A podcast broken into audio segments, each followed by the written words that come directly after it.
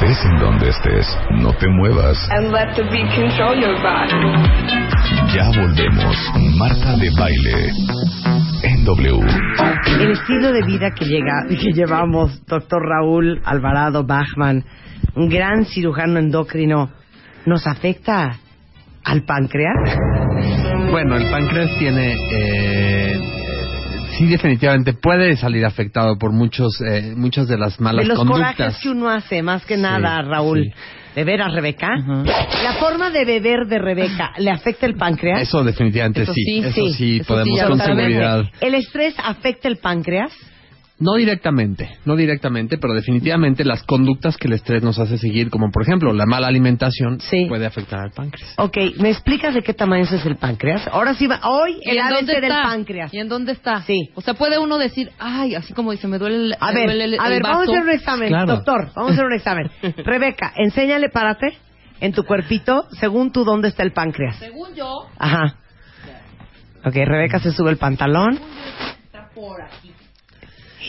Está Mm. tocándose el lado izquierdo por el ombligo. No. ok, yo te voy a decir dónde está el Es- páncreas ahí según está yo. el colon y Ok. tal vez el riñón, Sí. pero no el páncreas. Ok, según yo, el ver, páncreas, Marta. doctor, Rebeca lo puso al lado izquierdo. Ajá. Según yo, el páncreas está como por aquí. No, Marta. Mucha. Marta se está se está tocando la tocando nalga. el No apéndice y El a lo mejor la, eh, la ingle del lado derecho, pero el ¿No páncreas está por ahí el definitivamente no. páncreas? No. Qué vergüenza que no sepamos dónde está el páncreas. Espérate, segundo chance. Oportunidad. Otra oportunidad. Ok, A ver, dale. el páncreas está, ok. Sí. Ya me voy a del otro A lado. ver, sí. El páncreas está aquí. A ver, Aquí. está abajo de la costilla. Ya estás mucho más cerca, mucho más cerca. Ay, pues entonces yo no estaba tan lejos. ¿Qué No, te pasa, tú Raúl? estabas mucho más abajo. Pues, pero por esa zona. Bueno, Era sí, un radio claro. de 7 metros a la, A la redonda, muy bien. no, entonces sí le A atinaste, ver, ¿dónde Marta. está el páncreas? Mira, el páncreas está, si tú te tocas el ombligo y la boca del estómago, más o menos en la mitad del camino entre el ombligo y la boca del estómago, ahí se encuentra el cuello del páncreas. No, estaba yo lejísimos sí del duele, páncreas. ¿eh? Y Sí, luego- y puede ser un poco a la derecha de Ajá. eso y también se corre a la izquierda hacia, hacia como la parte alta izquierda del abdomen. El páncreas es una, es una glándula grande que, Ah, que- glándula. que se encuentra en el centro del abdomen, pero que parece como una pluma, de cuenta. Entonces, Sí. tiene la cabeza en el centro y después la cola se va hacia la izquierda, hacia Ok, la izquierda pero a ver, arriba. de- dame el tamaño del páncreas. Pues, mide una más fruta, o menos, una verdura. pues depende mucho del tamaño de la persona, pero Sí. bueno, pues haz de cuenta, eh, si me lo quieres, eh, si quieres que En compararlo con alguna fruta y verdura, yo te diría eh, Una calabacita. una calabacita de buen tamaño, una, calabacita, calabacita. grande. Una Ok, calabacita una de grande. este Ajá, tamaño. Sí. ¿Más o o menos? una, eh, sí, más o menos, de- man- ¿Cómo más o cuántos menos. centímetros estoy Eso diciendo? es como 15 Como centímetros, 15, 20 ¿no? centímetros, sí. Pero llegar para ti es un calabazón, hija. Sí, porque yo soy muy Sí. pequeña. Sí, exactamente. Ok, de- del tamaño de una calabaza generosa. Eh, generosa, de, de buen tamaño. O, o un zucchini. Un Un zucchini. Un zucchini. Claro. Ok, es una glándula. Es una glándula, el páncreas eh, secreta hormonas y eso lo hace ser una glándula. ¿Por qué lo pintan como con bolitas?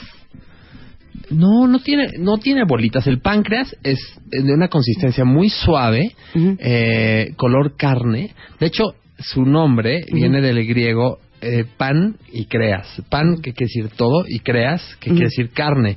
Es porque se consideraba como que era todo carne. Ujú. Eso es lo que quiere decir el nombre del páncreas. Pero ¿cuál sería la, la textura del páncreas? ¿Una almeja generosa? Mm, No, un poquito más mejillón, firme, un poco mejillón, más firme, tal un vez abulón. como, como un abulón. ¿Como un abulón? Eh, y sí, sí tiene, sí está como lobuladito, o sea, es como, es como rugosito, Ajá. pero muy, muy pepino suave. de mar, un pepino de mar. un, poco, un poco más suave que el pepino de mar, tal vez.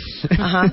Sí, sí, Como un higadito de pollo, como un hígado de pollo, haz de cuenta. puede ser. Podría ser una consistencia similar. No es suave, es suave. Lo que pasa es que es suave, pero tiene como lobulaciones, ¿no? Ok. Como lobulaciones. La lobulación es como agujeritos. No, más bien como, como Corrugadillo. como una nubecita, o sea, como Lengua de vaca, lengua de vaca.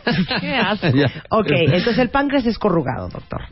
El páncreas es corrugado y tiene, bueno, pues tiene cinco, cinco partes principalmente. La cabeza del páncreas, que es lo que se encuentra más a la derecha del cuerpo, como un poquito hacia la derecha del centro del abdomen. Eh, el proceso uncinado, que es como una, como una cuña que sale por detrás de la cabeza. Después tiene un cuello que lo une con el resto del páncreas, que es el cuerpo, y la cola. La cola del páncreas se va hacia el, el lado izquierdo del abdomen y llega hasta el vaso prácticamente. O sea, es una, sí es un órgano grande, ¿no? Que se extiende hacia el lado izquierdo del abdomen. Ok, a todo esto, doctor Alvarado, ¿para qué sirve el páncreas? El páncreas tiene muchísimas funciones, Marta, y es una, es una glándula importantísima para la vida. Eh, la más famosa, la, la función que más se conoce es la producción de insulina. Como tú sabes, la insulina es una hormona que nos ayuda a poder este, asimilar los azúcares en el cuerpo. Eh, y y la- el páncreas es el único sitio del organismo donde se produce la insulina. Eh, eh, produce otras hormonas, eh, hormonas como el glucagón que también ayuda a la- al control de la glucosa en la sangre y eh, a su vez tiene también la producción exócrina, es una glándula que también secreta eh, algunas enzimas hacia el intestino que son las enzimas pancreáticas que nos ayudan con la digestión de las proteínas, de las grasas. Entonces el páncreas es importantísimo para la digestión y después es elemental para el metabolismo de los El carbohidratos. páncreas está conectado al estómago. El páncreas está detrás del estómago eh, y drena, su jugo pancreático drena al duodeno, que es el- la primera parte del intestino delgado. Ok. Como tal al estómago, no. Ok, entonces vamos a hablar de la parte de el- la generación de insulina. Cuando ustedes se comen un bolillo, un pedazo de chocolate, cualquier cosa que tenga azúcar o que se acabe convirtiendo en azúcar. El páncreas dice, ok, entró azúcar en el sistema de esta persona, vamos a sacar insulina para poder romper estas azúcares. ¿Es así? Exactamente sí, exactamente sí. Al subir los niveles de, de glucosa en la sangre, que la glucosa es el, el azúcar finalmente, el páncreas sensa esto y eh, las células beta, eh, que son unas celulitas específicas del páncreas, producen insulina ah, en, en relación a la cantidad de azúcar que se está sensando. Y entonces esa insulina ayuda para que las células del cuerpo puedan captar esa, esa azúcar y utilizarla. Las células del músculo, por ejemplo, o del hígado. Entonces mantiene los niveles de insulina eh, dentro de un rango aceptable. Ah, alguien Perdón, de diabético. glucosa, ajá. Claro. Una persona diabética que no tiene insulina, los niveles de glucosa son altísimos porque no hay un no hay este estímulo de la insulina para que las células metan la glucosa hacia adentro. Ok, ese es en el caso de los diabéticos y en el caso de la insulina. Eh, ah, Exactamente. Ahora también hay, eh, aunque es mucho más raro, hiperproducción de insulina. Hay gente que tiene eh, tumores que producen demasiada insulina y son gentes que se les puede bajar el azúcar de una forma muy dramática. Esto se llama un insulinoma. Eh, y son gente que puede tener eh, problemas muy serios eh, porque de pronto este, este tumor produce insulina en exceso y, la, y los niveles de glucosa bajan demasiado. Ok, ahora vamos a hablar de las enzimas pancreáticas. Te comiste unos tacos de suadero. ¿Qué dice el páncreas? Eh, el páncreas inmediatamente, eh, bueno, está produciendo enzimas pancreáticas eh, constantemente que son secretadas hacia el, hacia el intestino delgado, hacia el duodeno, y en conjunto con la bilis nos ayudan a digerir las grasas, las proteínas. Entonces, cuando tenemos una comida muy rica en grasas o en proteínas, estas enzimas pancreáticas eh, ayudan, a, ayudan a que nosotros logremos asimilar estas grasas, rompen las grasas para que nuestro organismo las pueda asimilar y absorber más adelante. Entonces, la gente que no tiene una función adecuada del páncreas es gente que come algo de grasa y le da diarrea, porque la grasa eh, no se absorbe y la diarrea es una diarrea con grasa. Pero, por ejemplo, esas pastillas, ¿cómo se llaman? Orlistat. ¿Qué? Esas ¿Tipo pastillas qué? que te tomas. Y, y es para que tu cuerpo no absorba la grasa que te comes. Entonces vas al baño y te sale toda la grasa, ¿no? Exactamente. A ver cómo funcionan esas. El Orlistat lo que hace es que impide la, la absorción de las grasas. Las capta y la impide que el cuerpo las logre procesar. Las grasas para que tú para que tu cuerpo las procese, para que tú las absorbas, las Para que se te tienen- vayan a la cadera. Se tienen que romper en pedacitos más chiquitos para que el cuerpo las pueda asimilar. El Orlistat ev- y evita eso. Y entonces, a la hora que tú eh, comes grasas, pues eso no se absorbe. Y la gente que, que toma Orlistat y que come muchas grasas, eh, llegan a tener hasta salida eh, involuntaria de, de un aceite, eh, literalmente aceite. ¿Tú Sí, qué andas claro. tomando Orlistat? No, yo nunca he tomado Orlistat. Entonces, ¿cómo yo sé- sabes? Ah, porque yo sé todo. Ay, sí. No, esa yo nunca me las he tomado, Entonces pero... anda uno secretando grasita. Sí, es grasa. Está uno, está el- la grasa no digerida saliendo tal cual como la, como la ingerimos, sale. Sale igual. Tal cual.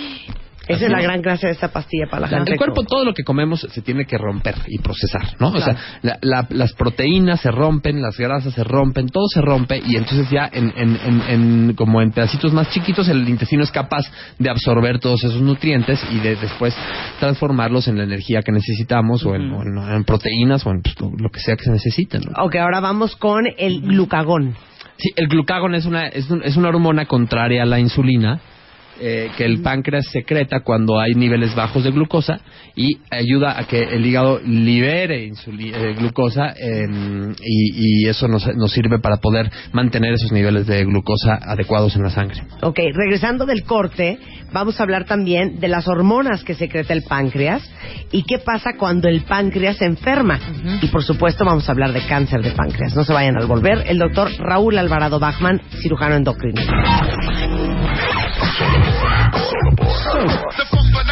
W Radio. Solo, solo W. Por radio. Marta de baile en W. En W. W. W. W. Marta de baile en W. Todos los días de 10 de la mañana a 1 de la tarde. Solo por, solo por, solo por, solo por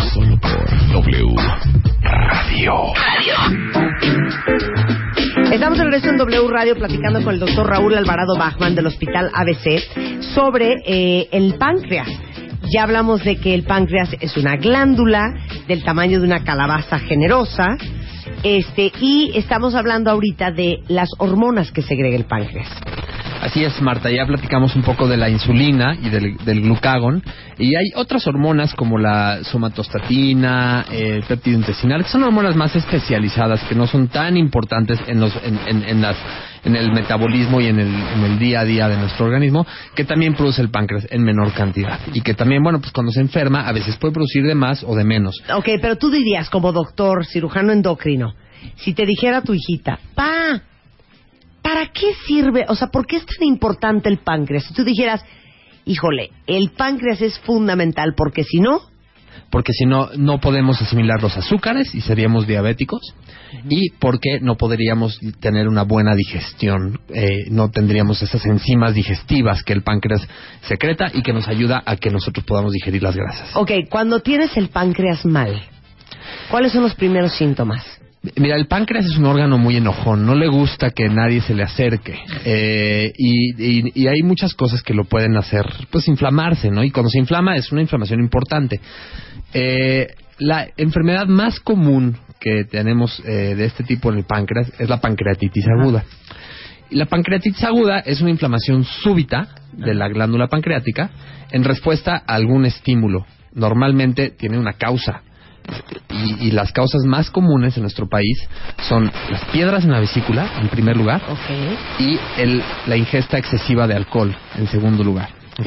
Son las dos principales causas de pancreatitis. O sea, sigan tomando. Y no solamente es el hígado, es el páncreas también. El páncreas, el páncreas ¿Pero es de los órganos ver, más por- lesionados por el alcohol. Dame, el- dame la relación. En general se cree que se liberan sustancias nocivas para el páncreas cuando uno ingiere alcohol en exceso que pueden hacer que exista esta reacción de inflamación generalizada del páncreas, una pancreatitis aguda. Son sustancias que el cuerpo libera al nosotros ingerir cantidades excesivas de alcohol y que son dañinas para nuestro páncreas. Ahora, la mayoría de la gente, la gran mayoría de la gente nunca va a tener pancreatitis aguda por alcohol, por tomar alcohol y pues la mayoría de la gente va a tomar pues, en exceso, pues, no sé, una, cosas. dos, 10 o 50 veces en su vida. Pero las personas que tienen esa predisposición, una vez que has tenido una pancreatitis alcohólica, no puedes volver a tomar. ¿Por qué? Porque tu páncreas ya se sabe el caminito.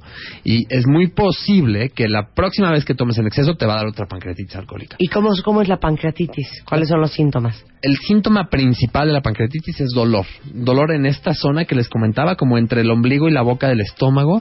Es un dolor que típicamente los pacientes se quejan que se les clava como una espada y se les corre hacia la espalda. Híjole, pero pues así vivimos tú y yo con una Sí, con una gastritis y una y un colitis y unas horrible. cosas. Se parece un poco al dolor de gastritis, se parece un Sí. Poquito, pero es mucho más intenso, mucho más difícil de controlar y generalmente se acompaña de mucha náusea y vómito. ¿no? Entonces es un cuadro muy aparatoso, ¿eh? La ¿Y te puede llega dar después de una borrachera o cuándo te da? Te ¿O cuántas dar. horas después de que tomaste? Casi inmediatamente después de una Sí. buena ingesta, sí. Casi algún par de horas después. Ok. Entonces, aguas con la pancreatitis y el alcohol. aguas con la pancreatitis y el alcohol, porque la pancreatitis aguda es uno de los problemas, pero la pancreatitis crónica, de la cual vamos a hablar también, es también muy frecuente en pacientes que toman en exceso de forma crónica. Ahora, Ujú. esto ya estamos hablando de gente que no se puso una borrachera el sábado en la noche, sino que es gente que toma está tomando, Al- alcohólicos. tomando y tomando y que el páncreas, a base de estarse inflamando, se, se convierte en un proceso de pancreatitis crónica que es una cosa totalmente distinta porque el, el dolor es, es, es, es- es más insidioso, el dolor no se quita, sigue y sigue y sigue y sigue y sigue y poco a poco la glándula pancreática se va destruyendo y se destruye al punto que ya no puede producir las hormonas que tiene que producir y entonces estos pacientes acaban siendo diabéticos, acaban eh, siendo incapaces de digerir bien los alimentos. ¿Por qué? Porque ya su glándula pancreática se destruyó por completo, ¿no? Eh, Santo. Cristo Rey. Bueno, entonces síntomas de que el páncreas lo tienes mal. Dolor principalmente. En el caso de las pancreatitis aguda, mucho, agudas, mucha náusea y vómito.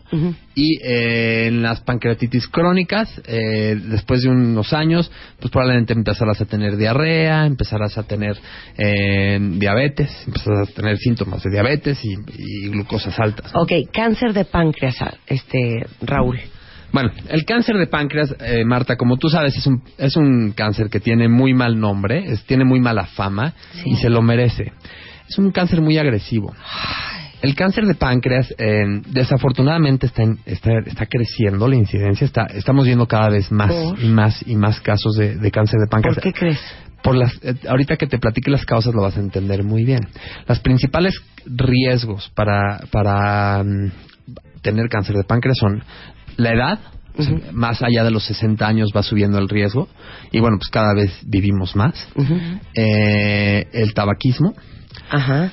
el exceso de grasas en la dieta y la obesidad se ha demostrado que también es un factor de riesgo para desarrollar cáncer de páncreas y las eh, cosas que inflaman el páncreas de forma crónica. O sea, alguna gente que tiene pancreatitis crónica eh, Puede tiene- desarrollar tiene mayor riesgo de litros de, tener. alcohol y siga tomando, comiendo grasas, etcétera. Es una enfermedad que va de la mano de nuestro de nuestro estilo de vida, que es, bueno, cada vez comemos eh, más grasas, cada vez tenemos más problemas de sobrepeso y además cada vez vivimos más años y conforme va pasando la edad eh, es más frecuente tener este tipo Ahora, de ¿por qué es tan agresivo el cáncer de páncreas? Es un cáncer que, en primer lugar, es muy silencioso al inicio. No se siente, no duele al principio. Entonces, eso hace que cuando lo encontremos, casi siempre ya es demasiado tarde. De cada Ya, 10 doctor. pacientes que vemos con cáncer de páncreas, solamente están en una etapa eh, en las que se puede todavía tratar, operar, etcétera, dos, o sea, 20%. La gran mayoría de los pacientes ya llegan en un momento en el que el cáncer ya se fue a otro sitio o ya creció de una forma tan importante que ya no lo podemos quitar. Entonces estos pacientes ya no se pueden curar, se les pueden, se les puede dar radioterapia y quimioterapia y algunas cosas que, que ayudan a mejorar su calidad de vida y a lo mejor a prolongar un poco la vida, pero no son curables. Ay, pero digo, sin alarmar a los cuentavientes, ¿no dirías tú que ya a cierta edad hay que checarse el páncreas? Porque el páncreas no es una cosa que te cheques nunca. Nunca, Jamás. nunca, porque para encontrar un tumor en el páncreas necesitas hacer una tomografía del abdomen. Y pues mucha gente que pues no, no se hace una, o sea, no es parte de, de un check-up. Por ejemplo, es como la mastografía o la colonoscopía o otras cosas que hacemos para checar tumores, ¿no? Y también dirías, bueno, ¿a quién le voy a hacer la tomografía? Ni modo que cada año le haga tomografía a toda la gente mayor de 50 años. Pues es un exceso, es un exceso también de radiación que puede ser nociva. Entonces, eh, es difícil por eso. Eh, se están trabajando, se está trabajando en buscar eh, tal vez algunos marcadores en la sangre que se pudieran detectar para poder detectar este tipo de tumores más a tiempo, ¿no? Un poco antes. ¿Y, y si te da cáncer de páncreas, qué?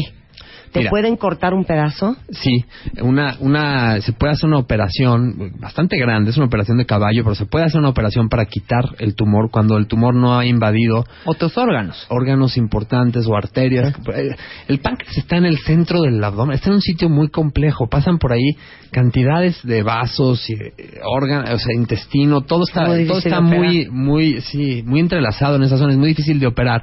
Pero sí hay una operación que hacemos que es una operación grande, en la cual quitamos pues, un fragmento del páncreas junto con un fragmento de estómago, de intestino, y este, y después hay que hacer una reconstrucción muy amplia de todo eso. O quimioterapia o radioterapia. Y muchas veces no hay trasplante de páncreas. Existe el trasplante de páncreas, pero solamente para pacientes con diabetes e insuficiencia renal que van a recibir un riñón. Se les puede trasplantar un páncreas y un riñón al mismo tiempo, pero no para cáncer. El cáncer de páncreas se trata quitando el, tumo- el, el- el tumor, quitando el fragmento de páncreas que está mal, eh, y muchas veces con quimioterapia y radioterapia. Desafortunadamente, eh, es un cáncer que tiende a regresar. O sea, Muy eh, agresivo. Es muy agresivo. Inclusive en los pacientes en los que los encontramos a tiempo, vamos a decir que te encontramos un, un tumor de páncreas en buen momento, el cual se puede operar, se opera, se quita por completo. Eh, muchos de esos pacientes, desafortunadamente, en el futuro pues, van a regresar con la enfermedad. ¿Por qué? Porque es una enfermedad muy insidiosa, muy, muy agresiva. ¿no? El diagnóstico o digamos que las probabilidades exitosas post cáncer de páncreas. si tienes un tumor que se puede operar y que está en una etapa inicial, las probabilidades de que puedas tú seguir vivo y libre de la enfermedad en cinco años, más o menos, 20%. 20%. O sea, ok, nada bonito. Nada. Nada, Nada bonito. Mitos. El cáncer de páncreas, un poco de lo que hablamos hace un momento, es mortal en seis meses. Esta eh, es un mito, pero también es una realidad. Es un mito porque no en todos los casos es mortal. Yo siempre que tengo pacientes con cáncer de páncreas les hago mucho hincapié en que no hagan caso de todo lo que se oye de cáncer de páncreas. Porque bueno, finalmente sí hay esperanzas y hay pacientes que pueden llegar a curarse y a vivir muchos años. Eh, pero cuando tienes una enfermedad que ya se ha ido a otros órganos, que ya no es curable, que ya no es tratable, el promedio de vida sí es de seis meses. Cuando la enfermedad está muy avanzada, el promedio de vida sí es de seis meses. Ay, Raúl. Pues es que- O sea, buenos días. ¿La pancreatitis aguda es una enfermedad mortal en la mayoría de los casos? No, esto es muy importante. También la gente cree que la pancreatitis es una enfermedad que los va a matar. El 80% de los casos de pancreatitis, la pancreatitis se controla solita. Nosotros lo único que tenemos que hacer es pues, hidratar al paciente, darle algunos analgésicos, a veces antibióticos y se quita sola. Eh, hay como un 20% de casos que se puede complicar más, pero realmente la- el riesgo de morir por una pancreatitis es muy bajo. Muy bien. Bueno, si ustedes quieren encontrar al doctor Raúl Alvarado Bachman, está en el hospital ABC, en el Centro Médico ABC en Observatorio, También en Santa Fe. estamos también en dos. Santa Fe. Eh, si alguien anda buscando un cirujano endocrino para estos temas, el teléfono en tu consultorio, Raúl. eh, 16 64 7259 y 16 64 7260. Muy bien, pues un placer tenerte aquí, mi queridísimo Raúl. Igualmente, Marta, Nos, siempre vemos, es un nos, placer nos venir. seguimos viendo este año. Seguro que sí. Muchas gracias por la invitación.